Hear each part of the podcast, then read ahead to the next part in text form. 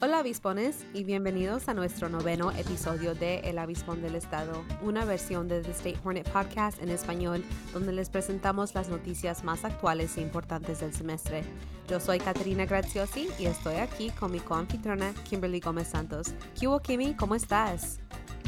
Hola Kat y hola oyentes, estoy bien y me siento agradecida por ser parte de otro episodio juntas. La semana pasada me preguntaste cómo iba mi fin de semestre y me gustaría hablar un poco sobre lo que nos ayuda a seguir motivadas y qué se puede hacer para tener éxito.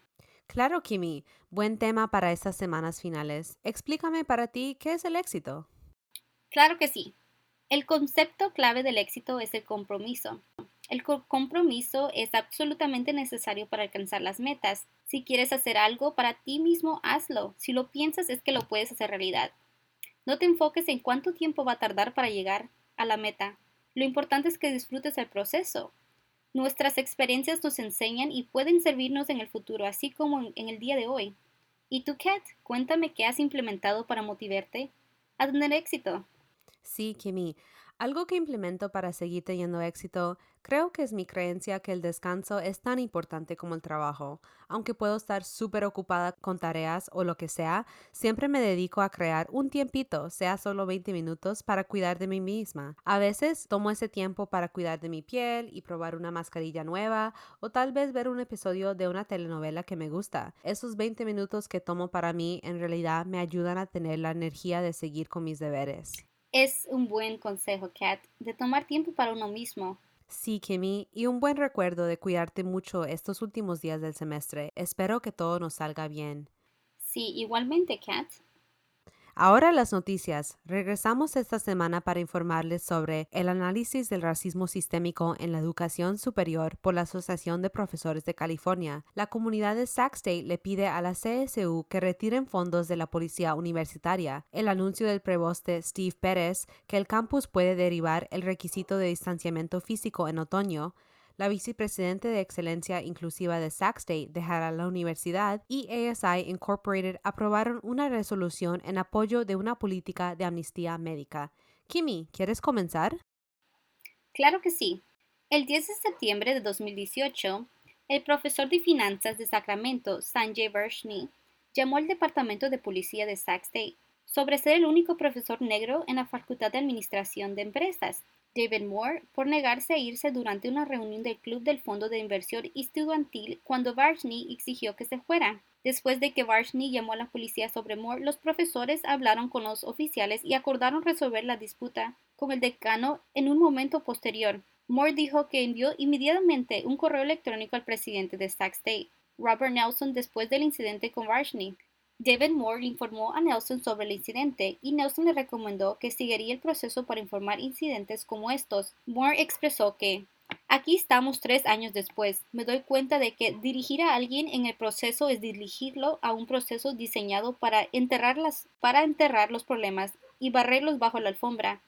No existe un proceso diseñado para llegar a la verdad o la justicia. El profesor de Ciencias Políticas de Sac State, Robert Oyden, le pidió la renuncia al presidente Robert Nelson el martes. Él expresa que el presidente Nelson ha fallado como líder, tomando en cuenta que Nelson fue negligente al no penalizar al profesor Sanjay Varshney, lo que le hizo a David Moore. Oyden también pidió a los estudiantes, profesores y miembros de la comunidad que presionen al chancellor y al consejo de administración para que Nelson renuncie. Lo ignoraron por completo porque esto también está sucediendo en los otros campus, dijo Oyden. Creo que el presidente Nelson no hizo nada al respecto, porque no quería exponer a este ex decano, que fue un gran recaudador de fondos para esta universidad y la escuela de negocios, dijo Oyden. En un correo electrónico de Saxton enviado a los estudiantes el 21 de diciembre de 2020, sobre el artículo de la publicación Mother Jones, Nelson dijo que el incidente ha estado sujeto a varios procedimientos de quejas y aún está pendiente del atrebaje la universidad sigue sin poder proporcionar detalles adicionales del caso. TSU hará todo lo posible para protegerse a sí mismo y al daño, dijo Moore, refiriéndose al sistema de la Universidad Estatal de California. Ha escuchado algunos cuentos sobre lo violento y agresivo que soy sin antecedentes policiales, ni siquiera una multa por exceso de velocidad. Moore dijo que está seguro de que está en la lista negra solo por criticar a la CSU. No se preocupen por mí, dijo Moore, se preocupan por su imagen. Moore dijo que estaba molesto después de que sucedió el incidente y que no se molestó en completar las encuestas del clima del campus administrativas en el 2018 a los estudiantes, profesores, personal y administradores. La encuesta preguntó, sobre las experiencias de los empleados mientras trabajan en Sac State y sus, y sus opiniones sobre la institución, así como preguntas demográficas según los resultados de las encuestas publicados. Este artículo fue escrito por Mercy Sosa. Gracias, Kimmy. Estudiantes de CSU para una educación de calidad de la Asociación de Profesores de California organizaron una caravana de autos en el campus de Sac State el sábado, primero de mayo, en apoyo de la eliminación de fondos para la policía universitaria en todas las universidades del estado de California. SQE y CFA son organizaciones estatales con secciones en los 23 campus de CSU. Los estudiantes, miembros de la facultad y miembros de la comunidad del todo el norte de California comenzaron su ruta por el Departamento de Policía de Sac State y luego rodearon toda la universidad. Al comienzo de la caravana, los oficiales de policía de Sac State estaban estacionados alrededor del campus para monitorear la manifestación, incluso dentro de la estructura de estacionamiento 3. En el primero de mayo, también conocido como el Día Internacional de los Trabajadores, a menudo se llevan a cabo manifestaciones en los Estados Unidos para defender problemas relacionados con temas como la migración y la brutalidad policial. Carmen Martínez, pasante de Sac State SQE y mayor de inglés, comenzó el evento declarando la demanda de SQE de sacar a la policía de los campus de CSU y dirigiendo a los asistentes en canticos como presidentes de CSU, escúchenos, levantarnos, aprobar estas demandas para que podamos prosperar. Siguiendo a Martínez, Lesa Johnson, profesora de Chico State y miembro de CFA, habló a la multitud.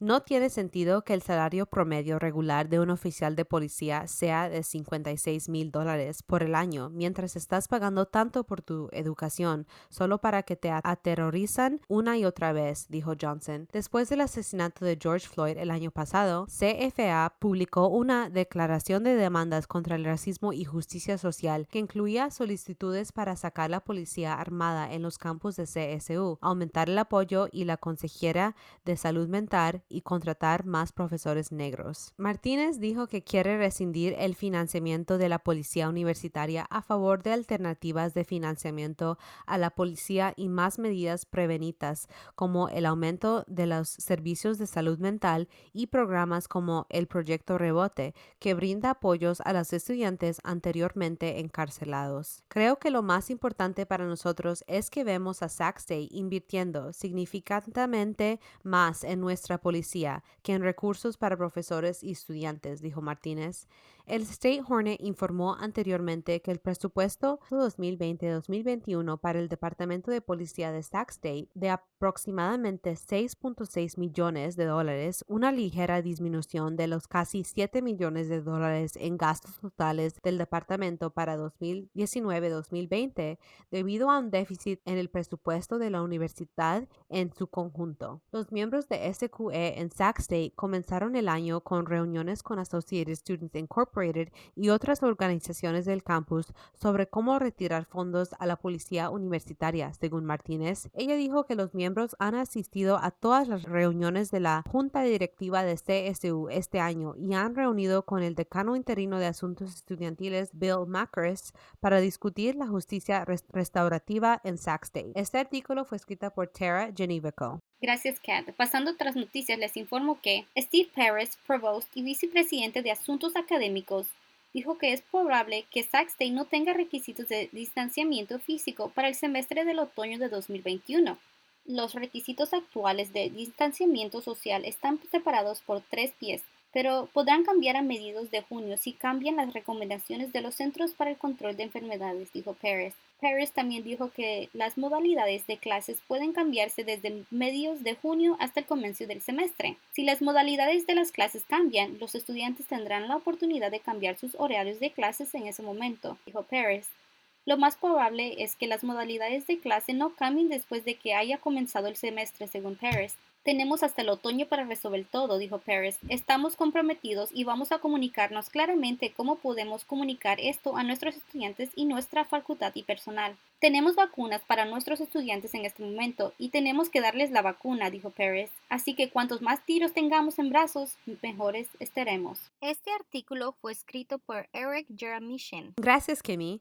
Diana Tate Vermeer, vicepresidenta del Estado de Sacramento para la Excelencia Inclusiva, dejará la universidad el 21 de mayo de 2021, según un correo electrónico de Saxton enviado el viernes por el presidente de Sac State, Robert Nelson. Según el correo electrónico, Vermeer aceptó un nuevo puesto como vicepresidente senior de estrategia en la Fundación Scott para la Educación Pública. Vermeer se unió a Sacramento State en el otoño de 2017 como directora ejecutiva de Equidad, Diversidad e Inclusión y fue ascendida a vicepresidenta de Excelencia Inclusiva en 2019, según el correo electrónico. Durante su tiempo en Sacramento State, la vicepresidenta Vermeer ha ayudado a promover los esfuerzos de inclusión y antirracismo de nuestra universidad con profesionalismo y gracia, dijo Nelson en el correo electrónico. Ella ha guiado nuestra respuesta a las tragedias locales y nacionales que involucran crímenes de odio, violencia basada a la raza y el aumento de las actividades supremacistas blancas. Ha liderado conversaciones difíciles y ha sido fundamental para liderar el aprendizaje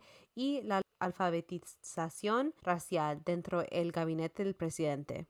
Nelson calificó su experiencia de crítica y dijo que la administración ha trabajado para hacer de Sac State un lugar donde todos sienten que pertenecen. Tenemos mucho trabajo por adelante, pero la vicepresidenta Vermeer ha construido una base sólida durante los últimos tres años y medio, dijo Nelson en el correo electrónico. La vicepresidenta Vermeer es insustituible, pero el trabajo de la excelencia inclusiva es extremadamente importante y no podemos perder el impulso. Nelson dijo que la universidad anunciará un plan para el liderazgo de la división la próxima semana por correo electrónico. Este artículo fue escrito por Cameron Dady. Gracias, Kat. Y pasando a otro tema muy importante sobre los estudiantes.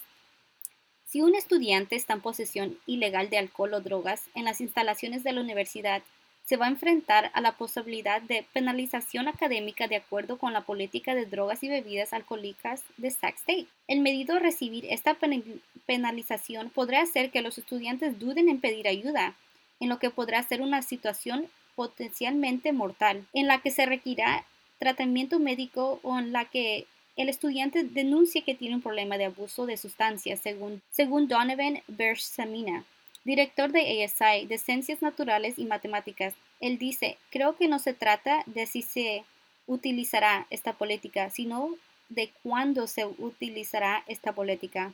Pasando a otro tema con ASI. ASI también aprobó una resolución en apoyo del proyecto de la Ley 1456 de la Asamblea de California, que reemplazará los programas actuales de becas Cal Grant por otros nuevos y expenderá quién es elegible para recibir subvenciones. Actualmente, solo los graduados recientes de la escuela secundaria que cumplan con ciertos requisitos de necesidad financiera son elegibles para las subvenciones de derecho. Cualquier otra persona que quiera el dinero de la subvención y cumpla con los requisitos de necesidad financiera pero no cumplan con la fecha límite para presentar la solicitud antes del 2 de marzo del año siguiente a graduarse de la escuela secundaria debe solicitar la Cal Grants competitivas. De los 340.000 estudiantes que solicitan las becas Cal Grants competitivas, solo 41.000 nuevos estudiantes la reciben, según los datos del Centro de Políticas y Presupuesto de California incluidos en la legislación ASI esta gran cantidad de estudiantes que son perfectamente elegibles en términos de calificaciones, pero que simplemente no pueden obtenerlo porque no cumplen con los requisitos de subvención de derechos es definitivamente preocupante, dijo el presidente de ASI, Noah Marty. Si se aprueba la ley AB 1456, la Comisión de Ayuda Estudiantil de California estima que se agregaron casi 280 mil estudiantes adicionales al programa Cal Grant, incluyendo las más minorías los padres estudiantes, los estudiantes de primera generación y Dream Act, según la resolución de ASI. Este artículo fue escrito por Michael Pacheco. Gracias, Kimi, y gracias, oyentes. Es todo por ahora. Síganos en el sitio web de statehornet.com para las últimas noticias. Gracias, Kat. Volvemos la próxima semana con más noticias actuales. Hasta luego. Chao.